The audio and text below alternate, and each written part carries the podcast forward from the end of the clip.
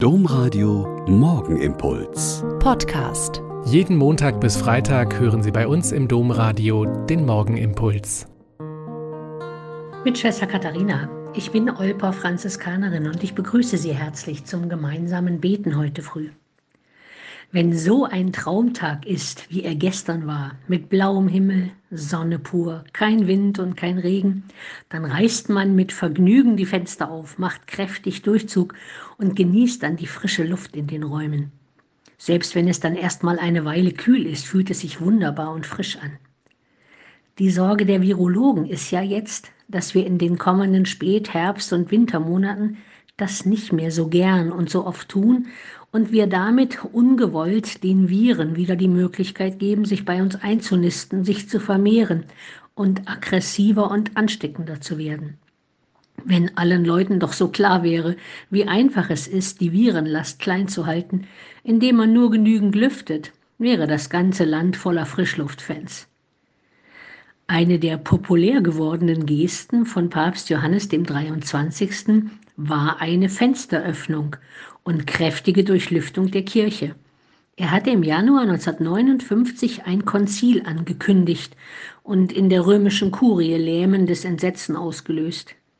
Nicht sehr viele der Kurialen waren überzeugt, dass es überhaupt Reformen in der Kirche geben müsse. Aber viele Menschen, viele Katholiken dachten anders.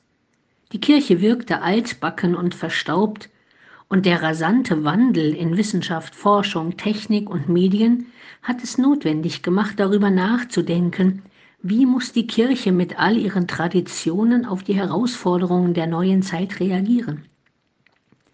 Als ein verdutzter Kardinal Papst Johannes gefragt hat, was er denn mit dem Konzil erreichen wolle, ist er an eines der großen Fenster in seiner Bibliothek gegangen, hat es weit aufgemacht und mit strahlendem Lächeln gemeint, die Fenster öffnen und den frischen Wind des Heiligen Geistes hereinlassen.